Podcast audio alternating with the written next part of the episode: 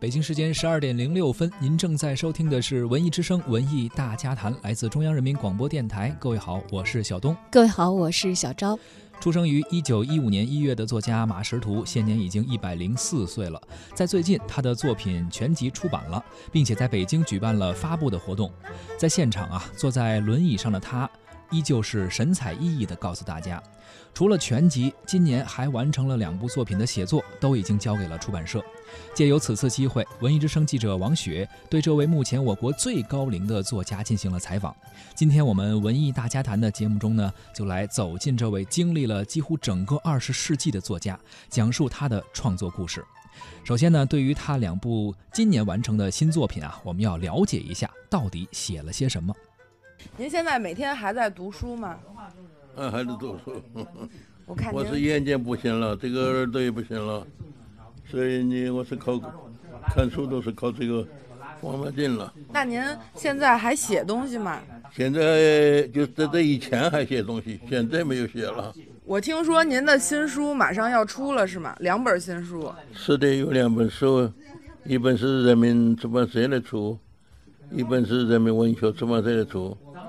这两部稿子呢，我们都已我已经说都给了他们了，听候发落吧，由他们决定。在人民出版社准备出的是名字叫那样的时代，那样的人，实际上就是一个人物印象的那么一部写人物印象的，也就是和我过去曾经有一些关系，或者是我认我知道的一些。已经去世了的一些人，其中包括领导人了，包括这个我的朋友啊，包括文人呐，还包括这个一般的老百姓的凡人呐，就是那么几种人的，我所认识到的一些人，或者说我所知道的、熟悉的一些人的。去世以后，我就写了他们每一个人，写一段他们的我认为比较有意思的一段事情，一件事情，这样子的写这么一段。您写的这本书算是一本纪实文学呢，还是算一个短篇的小说集呢？呃，不是小说，是一种纪实文学。这个书大概是您什么时候开始写的？一百个人其实工程还挺大的。哦，写的已经是写了两三年了，稿子到他们那里大概都恐怕已经一年多了。是您这两年还在写，过了一百岁以后还在写是吗？是的，这都是百岁以后，百岁以后我出版了几本书，这其中的一本还没出版呢，就是这是其中的一本，是百岁以后写的。然后听说您另外一本书跟《夜谈实记》还有一点关系，是吧？《夜谈实记》嘛是另外一本了，就是刚才说的是由人民文学出版社稿子稿子写好了以后送给他们去了，他们到底什么时候出版了，我还不大清楚。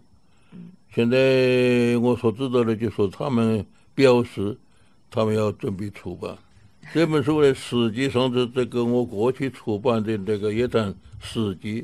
这个大概你们都知道，这个是这个也是史记的一个修书，也就是说，还是用过去的这个一个人呢讲一个故事，这样也是十个故事。这十个故事嘛，其中有五个人，有五五个呢是这个是说的解放以前的一些，呃，过去旧社会的一些奇闻怪事吧。后面的五集呢是写解放以后，我说所亲自所听到的、看到的一些值得记述的那么一些，也是用那么摆龙门阵的方法，有五个人，每每个人讲一个讲一段，一共是十个人的讲十个故事。哎，听到我非常亲切的这个四川方言啊，摆龙门阵的方法是，那这是哪儿的方言？是我们那儿方言啊，重庆方言。对，马识途是这个呃籍贯重庆忠县啊，所以他刚才讲到那个摆龙门阵的方法，其实就是以这个聊天的方式这样的意思。哦，而说到已经交稿的《夜谈续记》呢，他说这是一本拖了三十年的书。这本书是马识途对于已故老友的一个承诺，而创作这十个故事的过程呢，也是一个神奇的故事。这本书，这个应该说是最早的计划的时候呢，那就是，呃，一九八二年那个这个《夜谈史记》出版以后，人民文学出版社的总编辑也是呃社长嘛。韦俊义，嗯，是他和我商量，他要说他准备，他说他知道我，因为我们过去一块儿干干革命的，开始我们一块儿参加革命的，所以比较熟悉的。他就知道我在北区工作很长时候，呃，有很多的我所知道的故事，他知道我有许多这一方面的，呃，可以拿来做成，嗯，文学创作素材的东西很多。因此，他就跟我商量，他说：“到石潭的这个格式也是讲故事，因此来搞一个呃夜谈系列，就是晚上茶余酒后嘛，摆龙门阵这样子搞一个系列。当时他认为可以技术的搞，先搞一个夜谈史记，跟着呢就搞一个夜谈续记。”他说：“这还有的话呢，还可以夜谈后记啊、新记啊，夜谈，都可以一直那么样子的拥有的所有的这些比较可以当做文学作品来写的故事，把它用这种方式把它写出来。那么我们我们出了这个《夜谈史记》以后，八二年，一九八二年出版以后呢，是一开印呢就印了二十万册。”而且马上卖完了又加印，也就说是还比较红火吧。他就看到这个书，还很很有这个出版的价值，所以说他就马上就要我准备也来续集吧。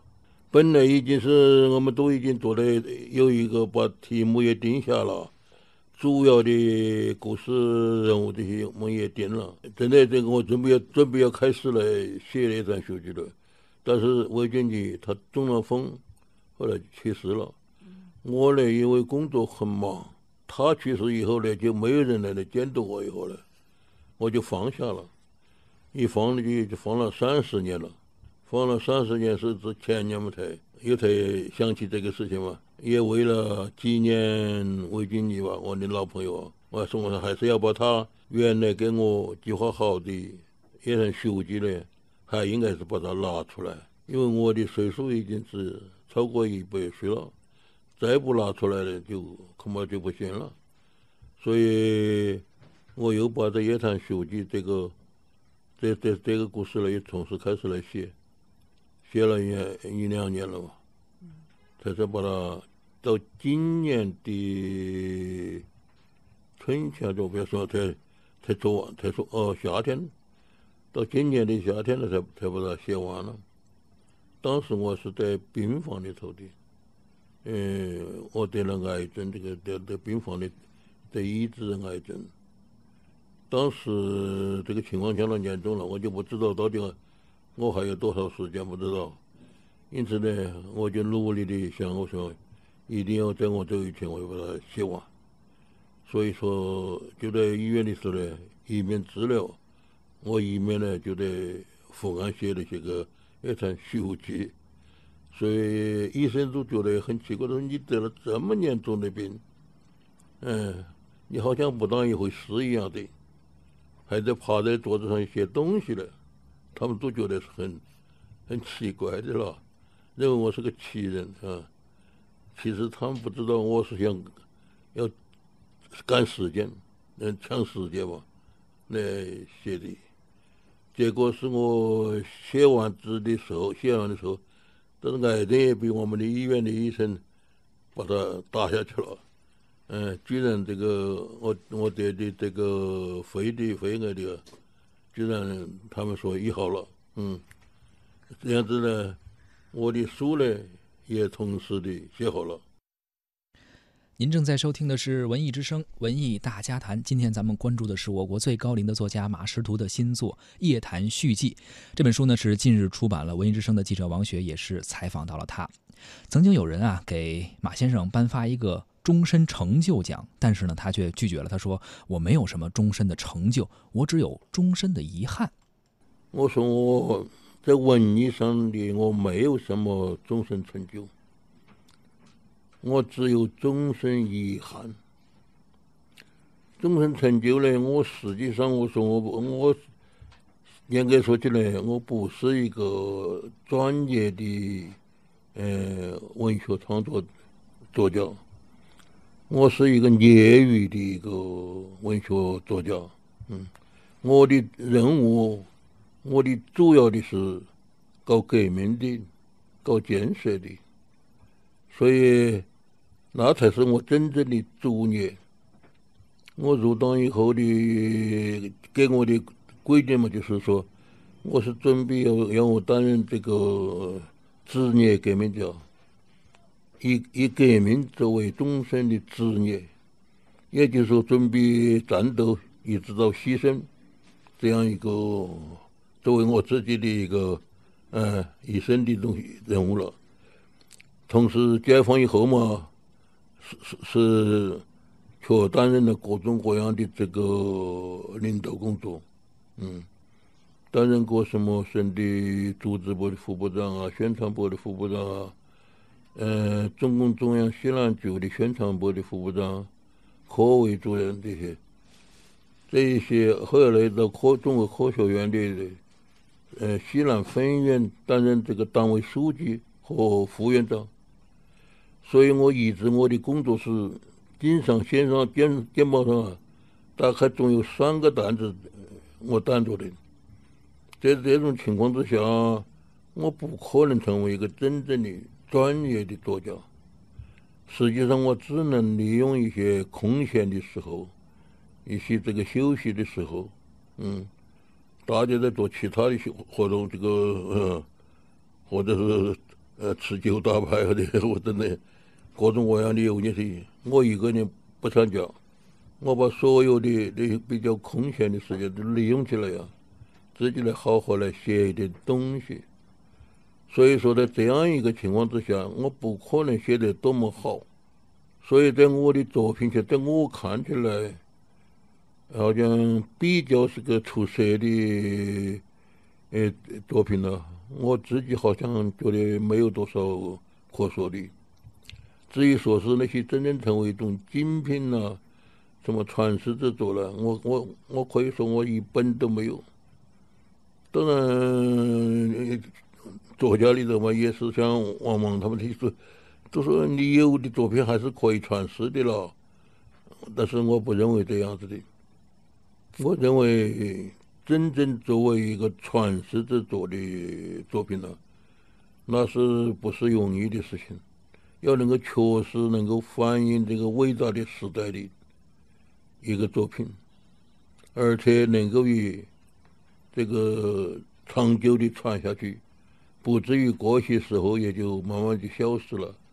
要那样子的，像我们中国来说，你说李白，嗯，杜甫，嗯，这些，那么这这是传世了。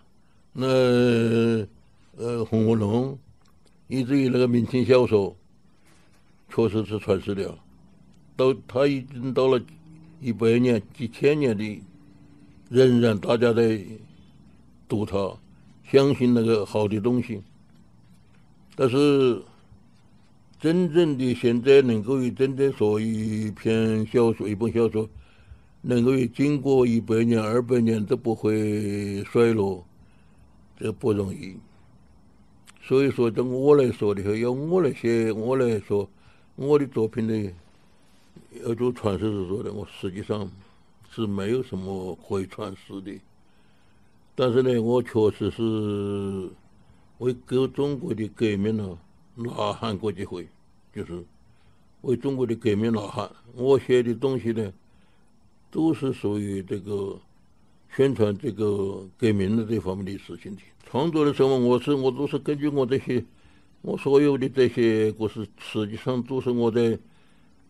二十世纪整个的，我入党以后的八十年呢，呃的生活里头，亲自所经历过的或者是所见所闻，或者是所思所感啊，那样的一些现实生活里头的，我所提取出来的一些素材，我读写的都是根据这些我所亲自所经历过或者经过的知道的一些素材吧来写的。我基本上没没一些完全虚构的这种，我我。我几乎是没有，有也是，实际上也是作为一种陪衬的东西。真正我写的都确实是为革命呐喊的东西，是实实在在的，在在我们那个二十世纪的时候，我所亲自所看到的或者经历过的一些事情，人物也都是一说说不能说完全嘛，有相当大一部分，也是我。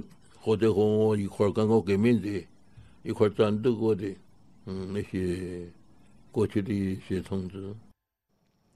以现实为基础的创作贯穿了马识途的写作生涯。二零一零年，姜文导演的电影《让子弹飞》红极一时，创造了中国电影票房的新纪录，同时呢，也让原著《夜谈实记·道观记》成为了当年的畅销书。《夜谈实记》小说的作者就正是马识途，而他却说写这个故事想要表达的，其实跟电影里并不太一样。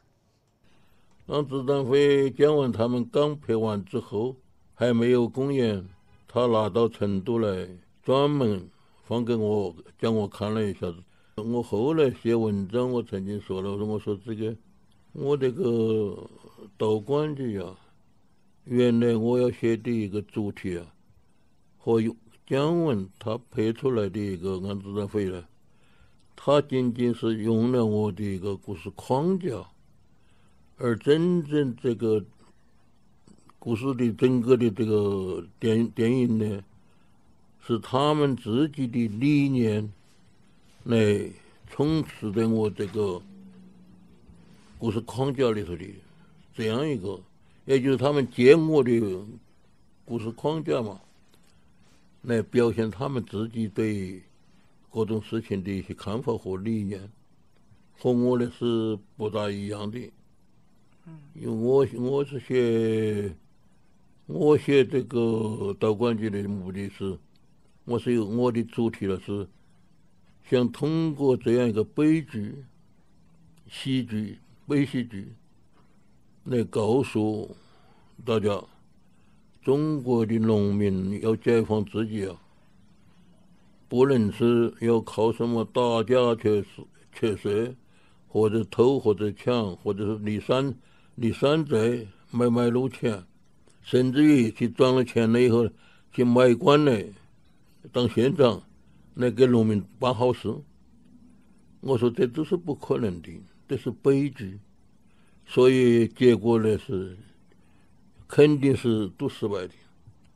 农民要真正的能够解放自己呢，还是必须要有自己的纲领、组织和领导。没有这个，你那一些的做法，都只能是悲剧收场。那么我这个你可以看到，最后都是那些所有的土匪吧，全部被杀了嘛，嗯。我只是在最后的，在在那个故事的末尾，我写了一句，但是一般人恐怕没注意到，我就写了一句，我说听说是，那比那些都杀掉了以后呢，一个跑脱了一个，有一个土匪跑了，听说是跑到川北去找王维洲去了，我就写到这样就完了，那什么意思呢？懂得当时历史的人。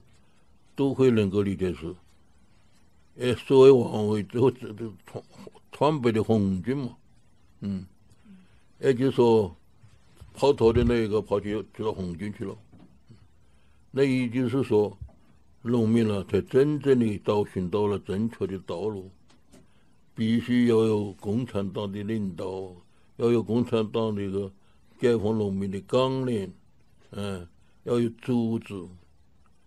才可能得到真正的农民，才能真正得到解放。